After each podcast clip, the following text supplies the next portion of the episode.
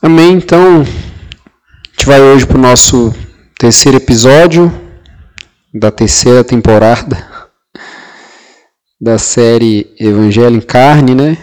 Nossa série no Evangelho de João. E eu gostaria que você abrisse sua Bíblia aí no capítulo 13 de João. A gente vai ler hoje do 31 até o 38. João 13, do 31 ao 38. Que a palavra de Deus fale aos nossos corações e que a gente possa é, ser transformado por ela a cada dia. Amém? O texto fala assim, João 13, do 31 ao 38. Quando Judas saiu, Jesus disse: Agora foi glorificado o Filho do Homem e Deus foi glorificado nele.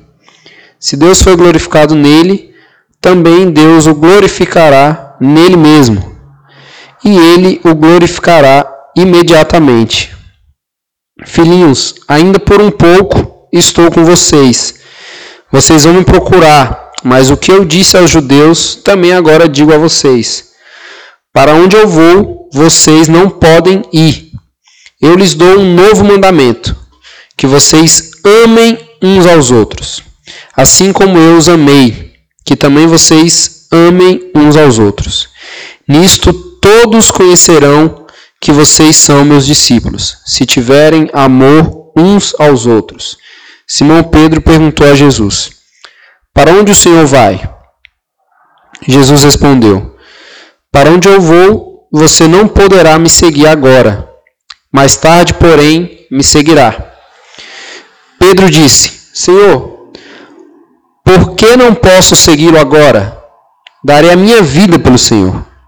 Jesus respondeu: Você dará sua vida por mim? Em verdade, em verdade lhe digo: antes que o galo cante três vezes, você me negará. Nébias.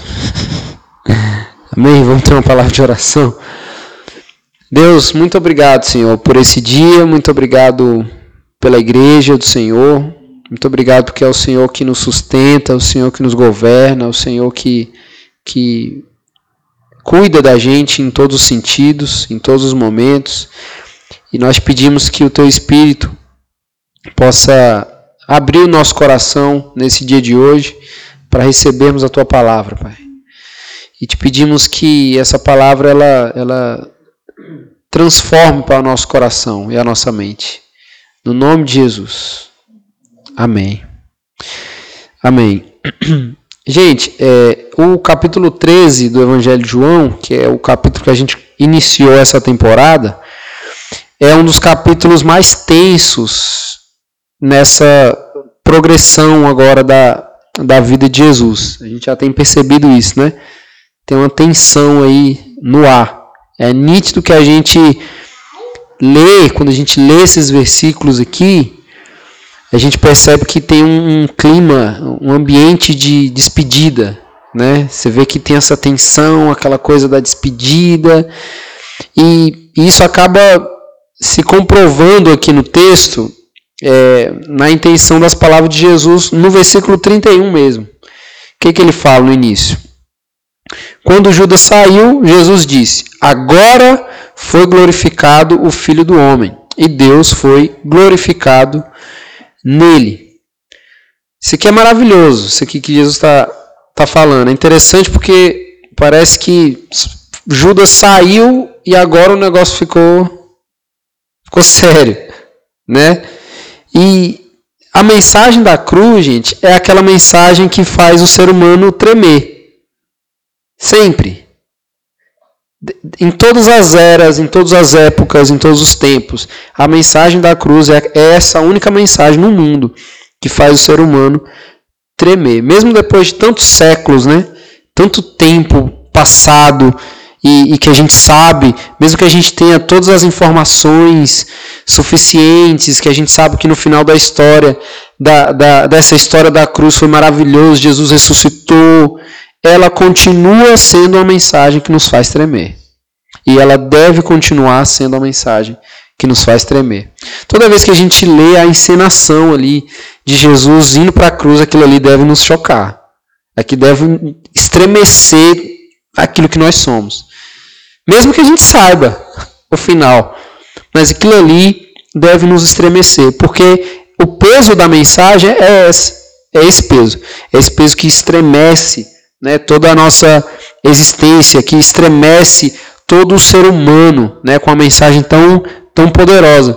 E aqui nesse primeiro versículo, o tom das palavras de Jesus, ao mesmo tempo que soa como uma, uma despedida, também soa como um anúncio de esperança. Né?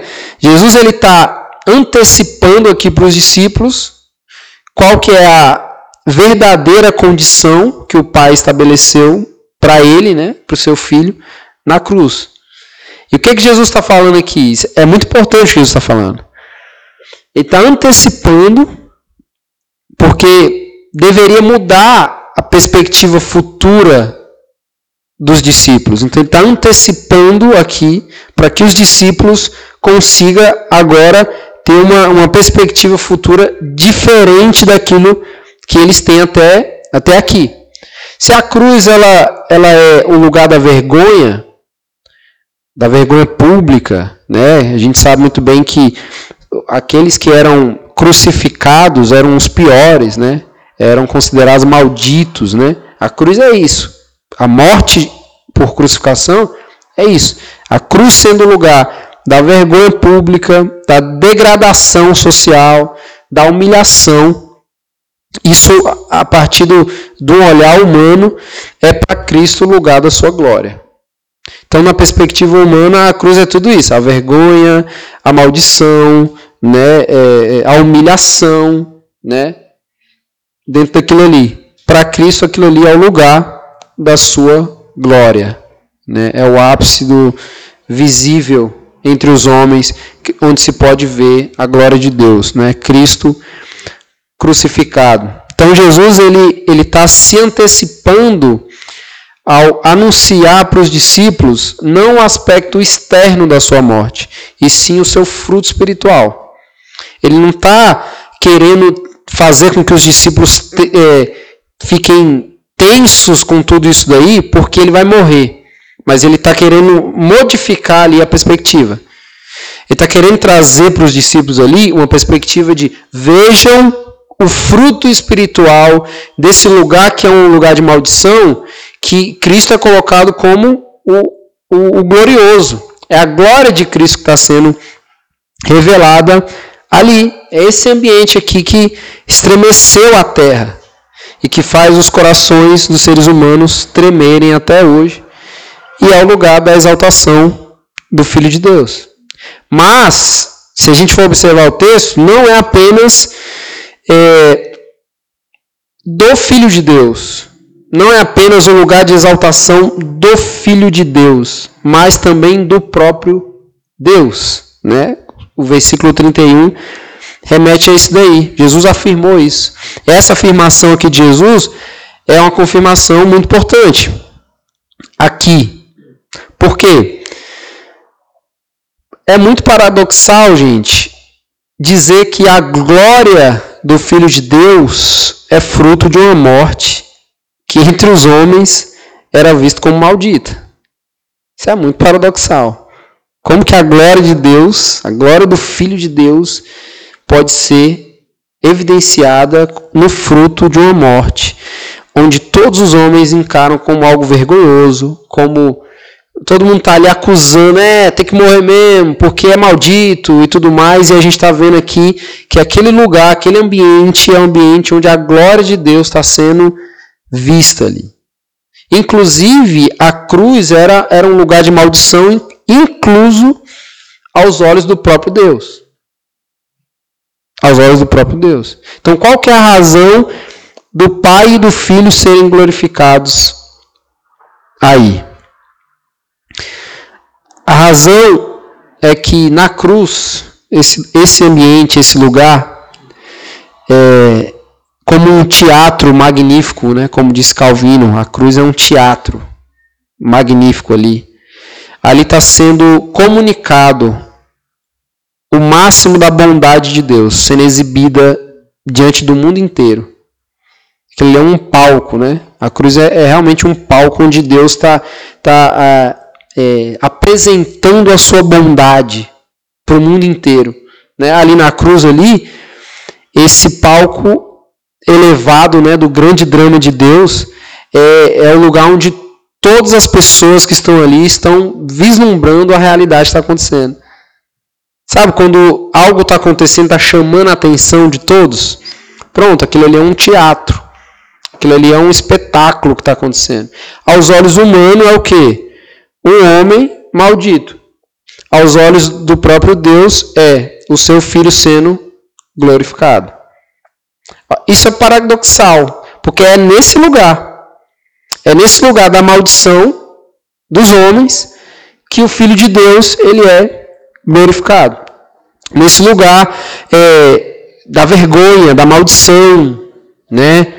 Todos os olhares agora puderam contemplar a glória do Pai no Filho e do Filho com o Pai. Né? É o que o versículo 32 vai dizer. Se Deus foi glorificado nele, também Deus o glorificará nele mesmo.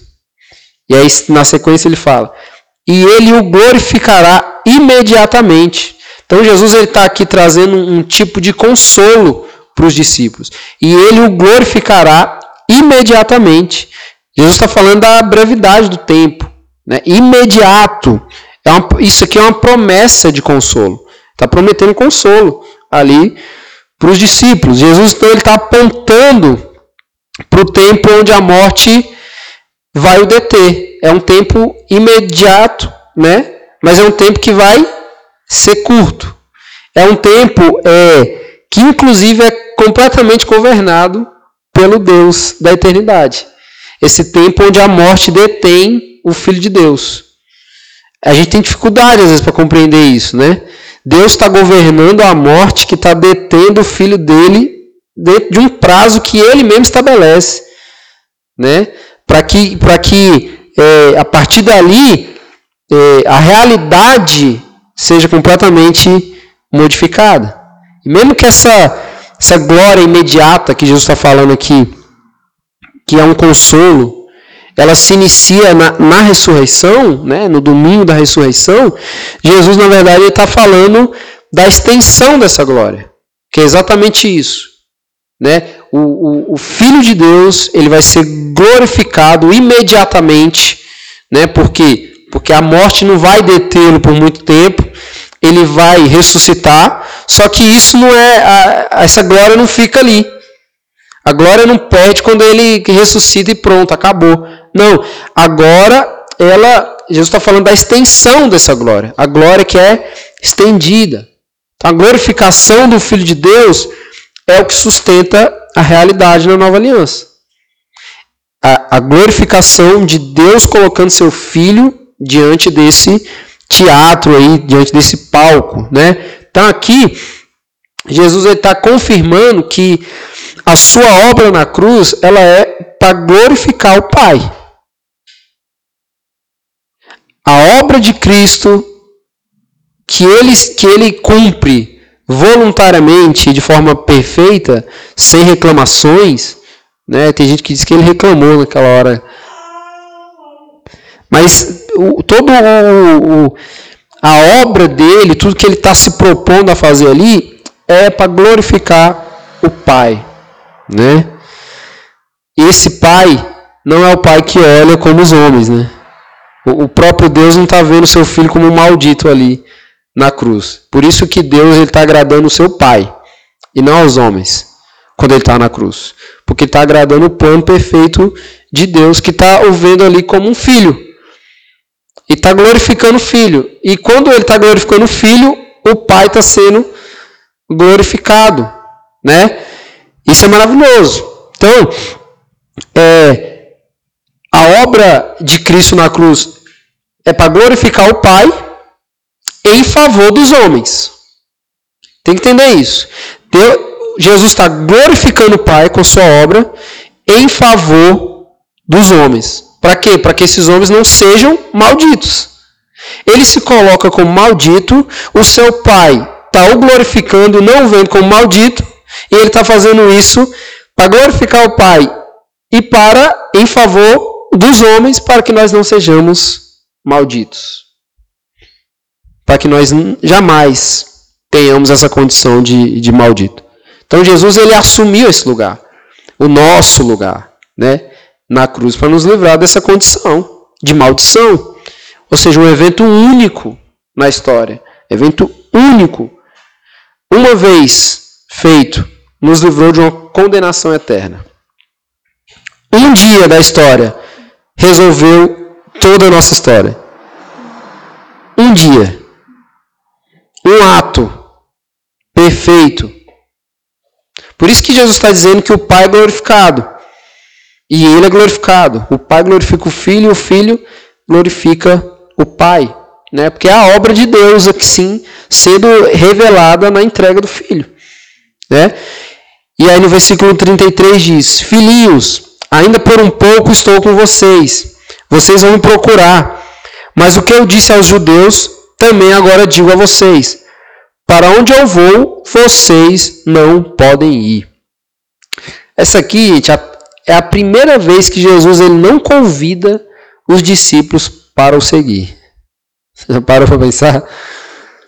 É a primeira vez que Jesus não está falando venham e sigam. Parece estranho, porque Jesus ele sempre apontou é, para o caminho da cruz, né? E todo aquele que, que quisesse o seguir tinha que tomar cada um a sua cruz e depois o seguir. Em primeiro lugar aqui, Jesus ele demonstra todo o seu amor pelos discípulos, todo o seu amor. Aquele mesmo amor que João relatou lá no início do capítulo 13, que amando os amou até o fim. Jesus demonstra todo o seu amor pelos discípulos aqui. Também parece estranho é, Jesus se referir aos discípulos como filhinhos, né? Não é uma expressão comum de Jesus. Jesus não tem filhos, Jesus não chama ninguém de filho, né? Então é uma expressão que, que é diferente aqui. Mas como Jesus ele está aprofundando o peso da obra que ele está prestes a cumprir ali, ele confirma isso que o objetivo do próprio Deus em vestir-se, né, com a nossa carne era para nos dar um irmão.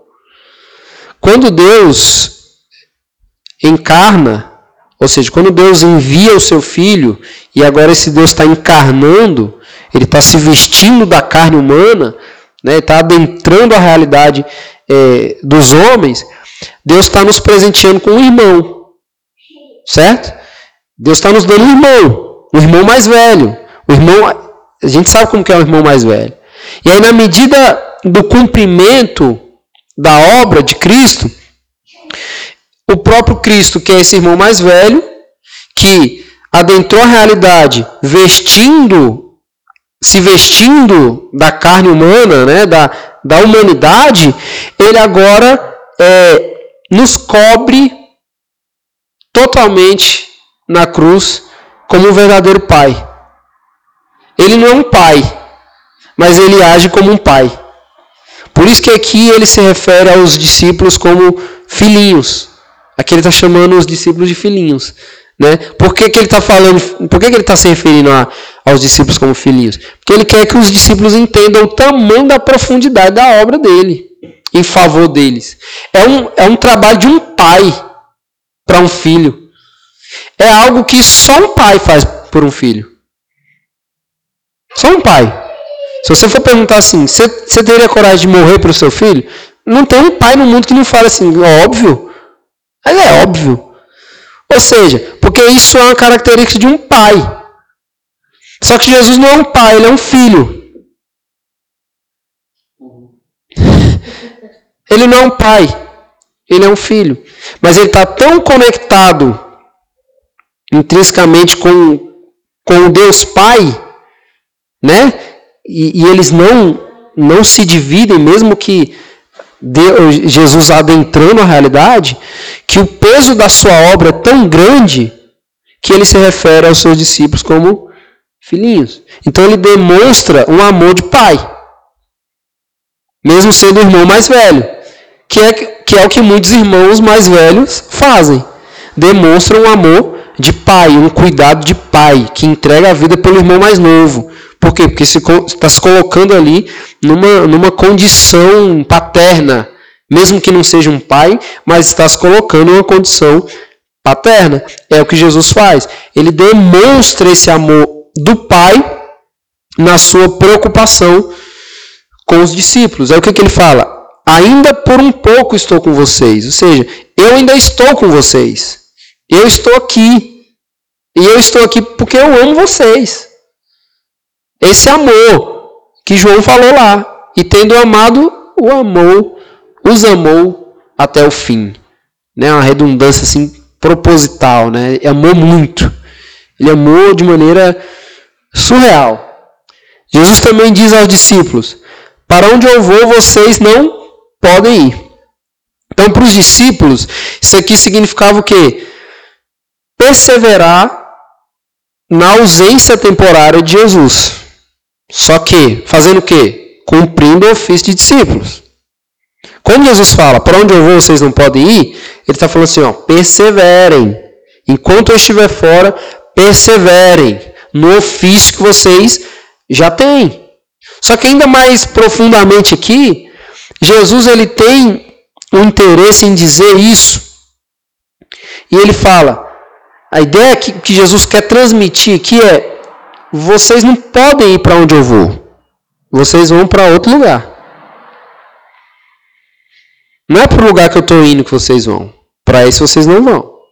Vocês vão para outro lugar. E aí aqui o texto ele começa a ficar ó, crescendo, né? Chega num ponto ápice, alto aqui do desenvolvimento. Né? O versículo 34 fala assim: Eu lhes dou um novo mandamento, que vocês amem uns aos outros, assim como eu os amei, que também vocês amem uns aos outros. Gente, o amor é o lugar para onde discípulos de Jesus devem ir. Jesus falou: Para onde eu estou indo, vocês não vão. Jesus quer que eles fiquem ali? Quer. Mas ao mesmo tempo que Jesus quer que eles fiquem ali e não vão para onde Jesus está indo, Jesus está incluindo eles numa nova realidade. Para que eles possam ir para uma outra realidade. Jesus está dizendo para esses homens que ele está entregando para eles um novo mandamento. Como assim, Jesus? Está estabelecendo algo novo aí? Como assim? É o décimo primeiro mandamento? Está incluindo um, um mandamento a mais? Não eram dez, agora tem um novo mandamento. O que, que, que é isso?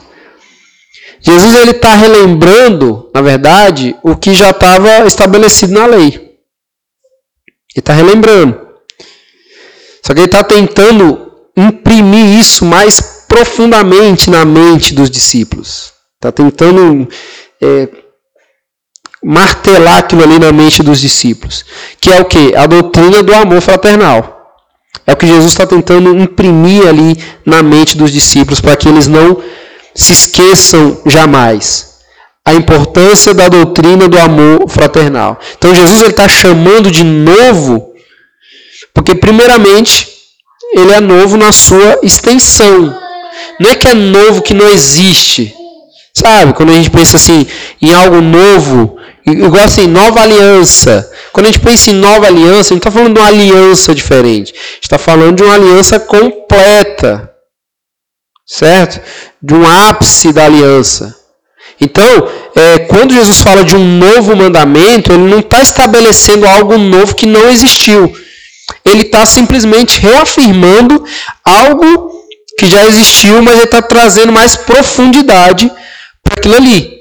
Então, esse novo mandamento, ele é novo primeiramente pela sua extensão, porque ele é agora extenso.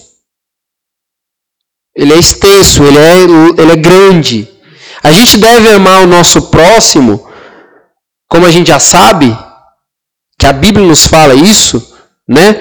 E esse próximo é todo aquele que nos rodeia aí, na vida cotidiana, é o vizinho, é todo mundo. O próximo é todo mundo. E a gente deve amar esse próximo. A Bíblia diz que como? Como a nós mesmos. Não é? A Bíblia fala, nós precisamos, nós temos que amar o próximo como a nós mesmos. Mas nós devemos amar os nossos irmãos, que não necessariamente é o nosso próximo, né? Porque o próximo é todo mundo. Mas os nossos irmãos, nós devemos amar como Cristo nos amou. Aí o negócio muda. A Bíblia nos manda amar o próximo como a nós mesmos. Agora Jesus pegou isso aqui, ele está falando agora uma outra, outra coisa. Nós devemos amar os nossos irmãos como Cristo nos amou. A coisa muda aqui. Isso é muito mais do que amarmos a nós mesmos. Amarmos como a nós mesmos. Cristo ele nos amou melhor do que nós amamos a Ele. Melhor do que nós amamos. Melhor do que nós amamos a nós. Cristo nos amou muito melhor. Muito melhor. Tanto que entregou a si mesmo por nós. Entregou a si mesmo. Gente, você já viu gente que doa coisa dos outros? Não é loucura isso? A pessoa doa, oferta uma coisa que não é dela. E ela acha maravilhoso. Tipo assim, ó, ajudei o fulano. Peguei um negócio que estava lá em casa da minha mãe, que ela nem usava mais, e dei. Mas não é dela. Não é dela. Cristo, ele entregou de si por nós. Ele não pegou nada emprestado de ninguém. Ele entregou de si por nós. E por que, que ele fez isso? Para que a gente jamais pudesse falar que a gente tem que amar o nosso amigo, o nosso irmão, como a nós mesmos. O nosso irmão aqui.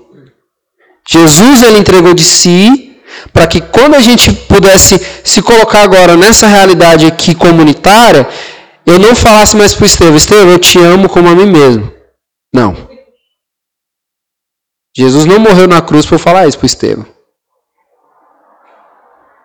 Jesus morreu na cruz para falar assim: eu devo amar o Estevão da mesma forma que Cristo me amou. Aí Jesus agora eleva muito o, o, o nível da, da conversa aqui. O que, que Jesus quer que a gente interprete o mandamento dele aqui? Eu devo amar meu irmão como Jesus Cristo,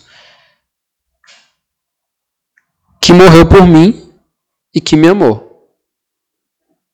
Então, como que a gente deve amar um ao outro? No modelo de Cristo. No amor de Cristo. Esse é, esse é o molde. É, esse, esse amor aqui é um tipo de amor mais nobre. É um amor mais nobre em relação ao amor, ao amor que, que a gente tenta manifestar ao nosso próximo. Né? Que é o amor que é que, que é de nós mesmos, né? Esse amor aqui é um amor diferente. É um amor bem diferente. É um amor benevolente, é um amor completamente voluntário, que envolve um grau mais elevado de sacrifício do que aquele que era recomendado pela lei de Moisés. Aí o negócio muda. Então, esse novo mandamento ele é novo por causa da sua extensão. Mas ele também é um novo mandamento porque ele está apoiado por uma nova razão. Ele é novo por causa da sua extensão, mas ele também é novo porque está apoiado por uma razão diferente.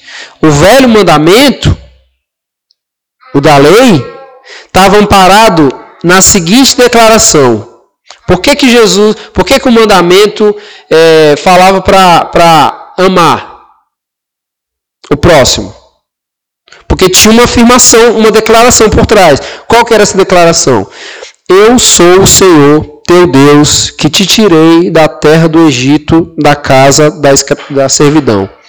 O que estava por trás disso era essa declaração aqui, que está lá em Êxodo, capítulo 20, versículo 2. Então, os israelitas, eles deveriam obedecer à lei por causa de que Deus trouxe redenção para o seu povo, certo?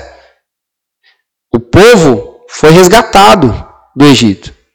Então, é, eles deveriam obedecer à lei por causa disso.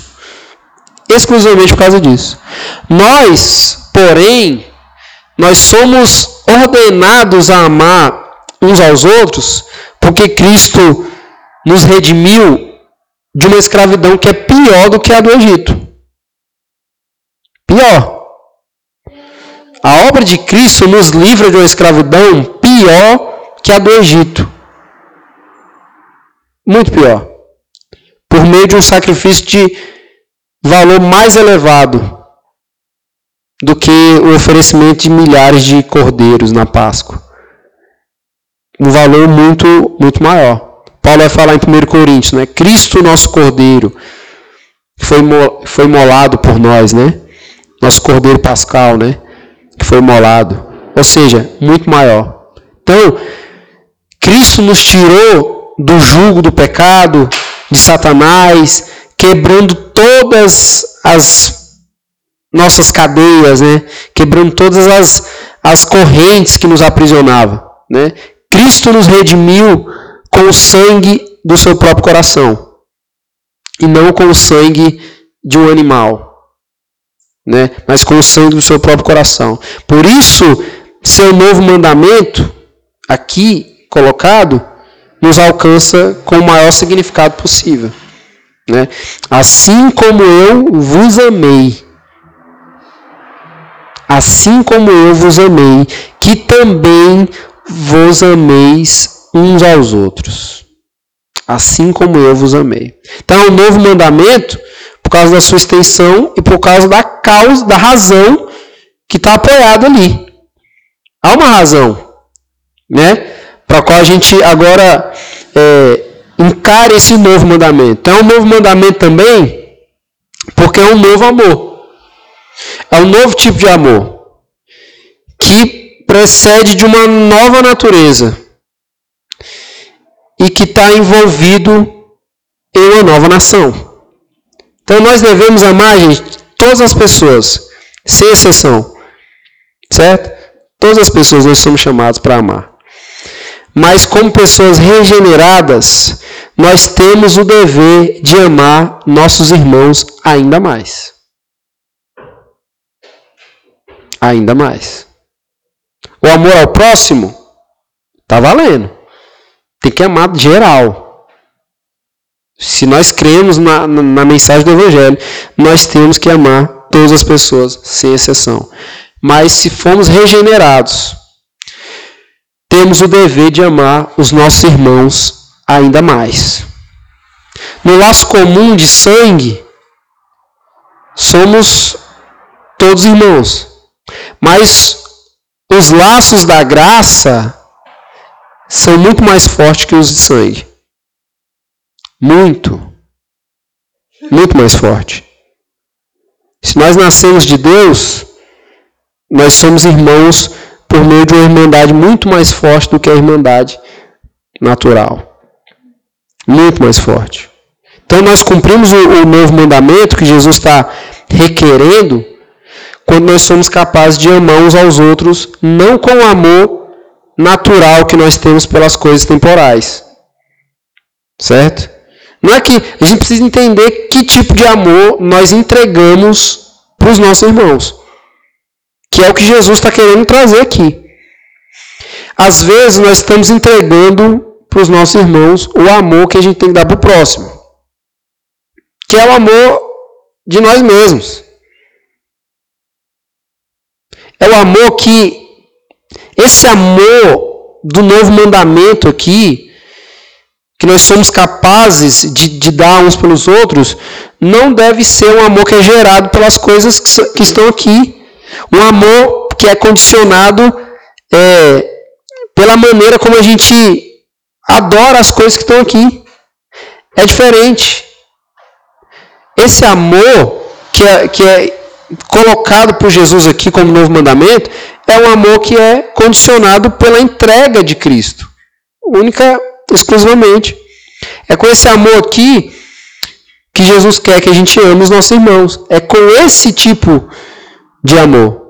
E não com o amor que nós temos pelo time de futebol, é, pela comida preferida. A gente tem uma comida preferida que a gente ama muito aquela comida. Jesus não quer que a gente ame os nossos irmãos com esse tipo de amor. Sabe? Cara, você ama muito aquela comida? Amo muito, muito, mas é muito, é muito. Tá, mas ainda não é esse tipo de amor que Jesus quer que a gente ame uns aos outros. Não é. Com esse tipo. Ah, eu amo muito a minha profissão. Ah, eu amo muito o meu time. Ah, eu amo muito o meu artista preferido. Eu amo, amo, amo. Você vê aquela galera que arma barraca no show do Rebelde, no show sei lá de quem, e fica dias ali esperando. Você fala, meu irmão, aí ama, viu? Não parece que ama? Pode, pode sido que ame, não é essa a questão. A questão é que não é esse tipo de amor que Jesus quer que a gente ame uns aos outros. Não é esse tipo de amor. Esse amor é o que nós amamos a nós mesmos. O amor que nós devemos aos nossos irmãos é no modelo daquele que nos afetou na cruz. É no modelo do amor de Cristo. Isso pesa muito. Você pode estar ouvindo isso e achando assim que eu estou romantizando aqui a utopia, né? Tipo assim, que legal, oh, mas que, que realidade é essa? Não existe. Como é que a gente vai amar um ao outro com o amor de Cristo? Cara, isso não faz sentido, isso não, não pode acontecer. Mas eu queria que a gente pudesse entender a profundidade do que Jesus está dizendo aqui, gente. O que, que Jesus está dizendo? Para onde eu vou, vocês não podem ir. Eu estou indo para um lugar que vocês não podem ir. Jesus, ele está indo assegurar. Mas ele está indo com a entrega da sua própria vida. Ele está indo assegurar que nós somos capazes, nele, de amar uns aos outros como ele amou. Por isso que ele está dizendo: para onde eu vou, vocês, vocês não podem. Vocês não são capazes de ir para onde eu estou indo. Eu que tenho que ir. E quando, quando Cristo vai, ele vai para fazer algo para glorificar Deus em favor dos homens. Ele faz aquilo que nós não somos capazes de fazer. Então a gente pode olhar para isso e falar assim: pô, é, eu sou incapaz de fazer isso. Se Cristo não tivesse falado isso, para onde eu vou vocês não podem ir, realmente a gente seria incapaz. Só que ele está falando isso para dizer que nós, sem nenhuma possibilidade de capacidade de, de, de cumprirmos isso, ele foi para assegurar isso para nós. Ele assegura isso para nós. Nós podemos amar uns aos outros como ele amou, mas esse amor é nele, é assegurado nele. E quando a gente duvida dessa capacidade de amar, nesse, nesse modelo, a gente está duvidando da eficácia do sacrifício de Cristo. Se a gente duvida que nós podemos amar uns aos outros, na medida, no modelo que o próprio Jesus está mandando que nós façamos, nós estamos dizendo que o que ele foi fazer na cruz não teve valor, teve poder. Se ele está indo assegurar, tudo que Jesus está fazendo na cruz, gente, é assegurar tudo que a gente não pode fazer. É por isso que ele foi para assegurar que nós não podemos fazer e agora nele nós podemos. Agora nele. Sem ele na cruz a gente não consegue amar mesmo não. Um ao outro com amor sacrificial, impossível. Mas ele foi para assegurar isso. Falar assim, por causa do, da minha obra, do meu sacrifício, agora vocês estão capacitados. E, e o que que o que que sustenta essa realidade? O Espírito de Deus. Que vai nos, nos, nos colocando no trilho onde, onde dessa capacitação do próprio Deus. Nós somos totalmente capacitados para amar uns aos outros no modelo de Cristo. No modelo de Cristo. Talvez você não tenha percebido ou até mesmo percebeu. Mas esse novo mandamento que Jesus está requerendo aqui com tanta profundidade não tem a ver com a gente amar uns aos outros em relação a todas as pessoas. Olha, Jesus é legal, está falando para a gente amar uns aos outros, ou seja, amar todas as pessoas. Jesus ele está falando isso para quem? Para os discípulos. Jesus está falando para os discípulos amar, amarem eles uns aos outros. Esse novo mandamento que Jesus está elevando o peso da responsabilidade é superior ao mandamento que falava para a gente amar todas as pessoas. Jesus está dizendo agora que esse novo mandamento, que é mais pesado, é para a gente amar os nossos irmãos. É para amar os nossos irmãos. Porque nós temos, porque esse amor ele é extenso e ele tem uma causa assegurada, que é a obra do próprio Cristo. Que nos libertou de, de uma escravidão pior do que a escravidão do povo de Israel no Egito. Então nós temos uma causa, um porquê muito maior. Muito maior. Ah, mas e as pessoas que não conhecem Jesus, a gente não deve amar?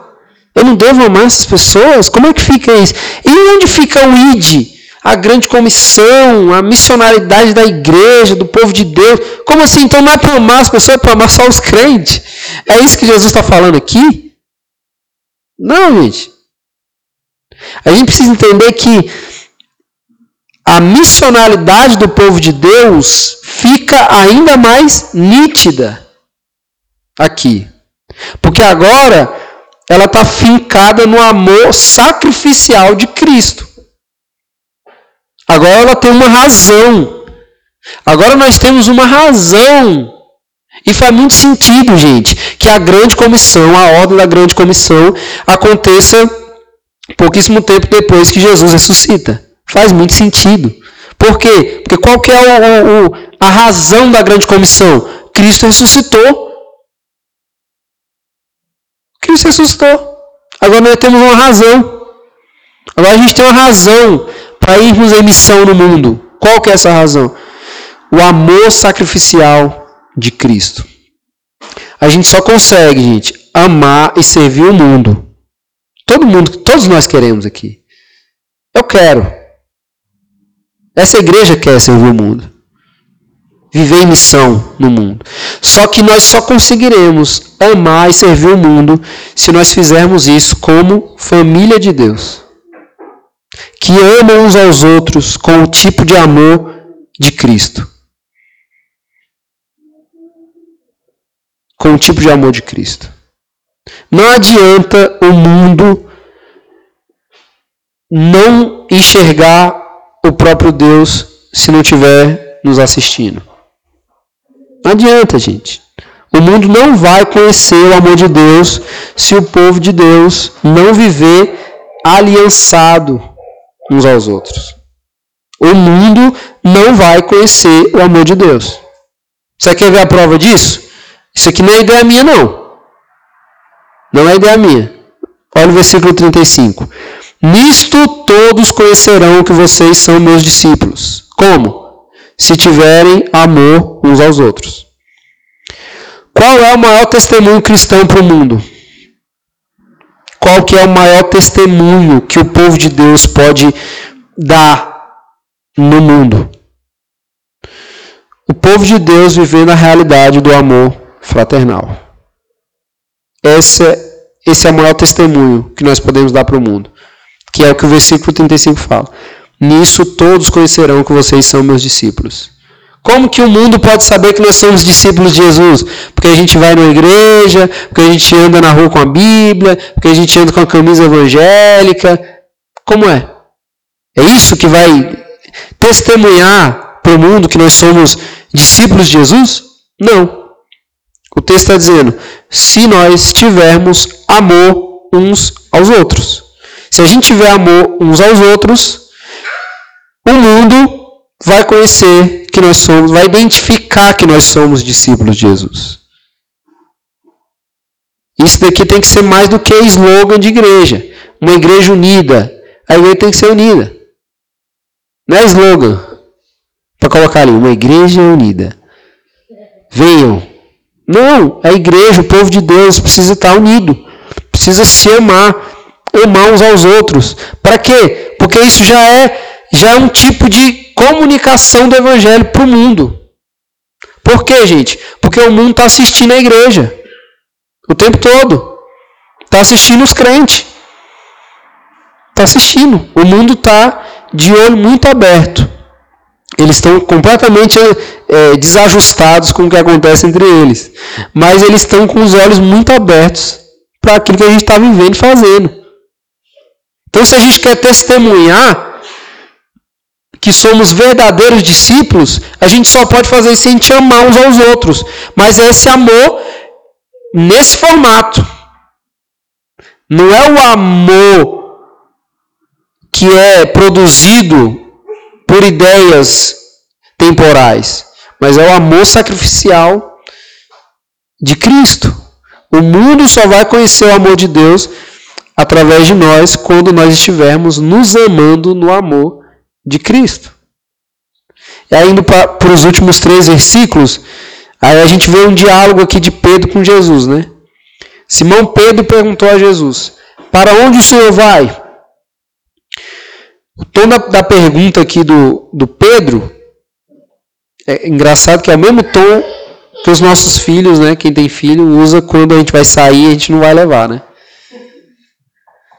Fala assim, ah, vou ali não sair. Tipo assim, vou no supermercado, né?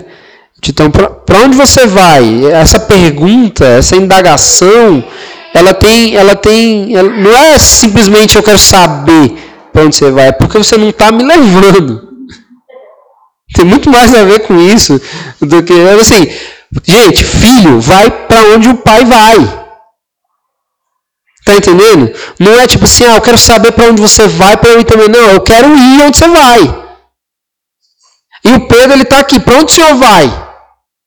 Ele está igual um filho que está assim, ah, eu quero ir. Vai me deixar aqui? Eu não quero ficar aqui. Né? Então, ele parece estar incomodado com, com o fato de que Jesus está indo para um lugar e que nenhum dos discípulos vai junto. Eu vou para um lugar que vocês não vão. Pedro, talvez movido por uma ansiedade exagerada, né? Muito provável. Ele parece estar achando um absurdo ter que se separar fisicamente de Jesus por um tempo. Está parecendo um absurdo, para ele é um absurdo isso daí. Aí o que Jesus responde para ele? Para onde eu vou, você não poderá me seguir agora. Mais tarde, porém, me seguirá. Então a resposta de Jesus para o Pedro é no tom de um pai. Porque o Pedro questionou Jesus no tom de um filho, e Jesus está respondendo a Pedro no tom de um pai. Ele está reafirmando o que ele já tinha dito. Jesus ele quer dizer Pedro que ele ainda não está pronto para carregar a cruz. Ele não está pronto. Ele fala, mais tarde, porém, me seguirá. Pai faz isso com a gente. Né? Quando a gente quer. Quando eu, era, eu lembro quando eu era criança. Eu era doido para ser jogador de futebol. Doido. Meu pai é técnico de futebol. Então imagina, eu tinha um caminho bem traçado ali, né? Tinha como dar ruim? Não tinha, né? Só que aí, ó, a criança ela é ansiosa. E ela acha que com 10 anos ela já é um, um jogador profissional. Só que ela não é. E o seu pai pega e vem e tem que te dar um choque de realidade. Fala, ó, senta aí. Você tem 10 anos, é isso. Você não consegue correr nem 45 minutos, vai correr 90? Não vai. E aí te dá um choque de realidade. Jesus está fazendo a mesma coisa aqui com Pedro. Porque ele fala: para onde eu vou, você não poderá me seguir agora. Ou seja, é, você não está pronto para carregar a cruz. Por isso você não vai. Você não está pronto para carregar. Mais tarde, porém, aí você pode ir, vai me seguir. Aí Pedro disse: Senhor, por que não posso segui-lo agora? Olha o ansioso. Por que, que eu não posso segui-lo agora? Eu darei a minha vida pelo Senhor. E aí Jesus respondeu: Você dará a sua vida por mim? Em verdade, em verdade lhe digo: antes que o galo cante, três vezes você me negará. Olha só. Pedro ele não está conformado aqui com a resposta que Jesus deu para ele. Não está? Ele está agindo, gente, como o jogador amador, né? Estou usando muita analogia de futebol hoje, né? Ele está ele tá agindo como um, um jogador amador que está querendo impressionar ali o técnico para ganhar uma vaga no time profissional. Ele está tentando fazer isso. Só que Jesus responde Pedro da seguinte forma: Você vai dar sua vida por mim? Em verdade, em verdade lhe digo: antes que o galo cante, três vezes você me negará. Três vezes. Então, pior do que não dar a vida pelo Senhor que é o que Pedro quis impressionar Jesus dizendo que daria a vida por ele, pior do que isso, é o que Jesus está dizendo. Você vai me negar. Pior do que não dar a vida pelo nosso Senhor é o negar. Que de certa forma, não dar a vida pelo Senhor é uma negação. É um tipo de negação. Então, mesmo com, com esse aspecto da dureza na resposta de Jesus, né? Você vai, vai dar a sua vida por mim? Jesus parece estar sendo duro e um pouco debochado, talvez, não sei. Jesus está ensinando algo aqui para Pedro. Porque Pedro está querendo apresentar para Jesus algo que ele não tem. Ele está querendo apresentar para Jesus algo que ele não tem. O que, que ele não tem, gente? Força. Pedro não tem força. Jesus queria apenas que Pedro reconhecesse sua fraqueza. Tudo isso que Jesus está falando, apresentando que ele vai negar, e que vai ser três vezes, e que o galo e tudo mais, e que a gente sabe a história, porque a gente já conhece mais do que isso aqui, não é simplesmente isso que Jesus está querendo dizer. Jesus ele está falando isso para dizer, Pedro, você poderia ter um comportamento diferente, cara. Você poderia chegar para mim aqui, mais ó,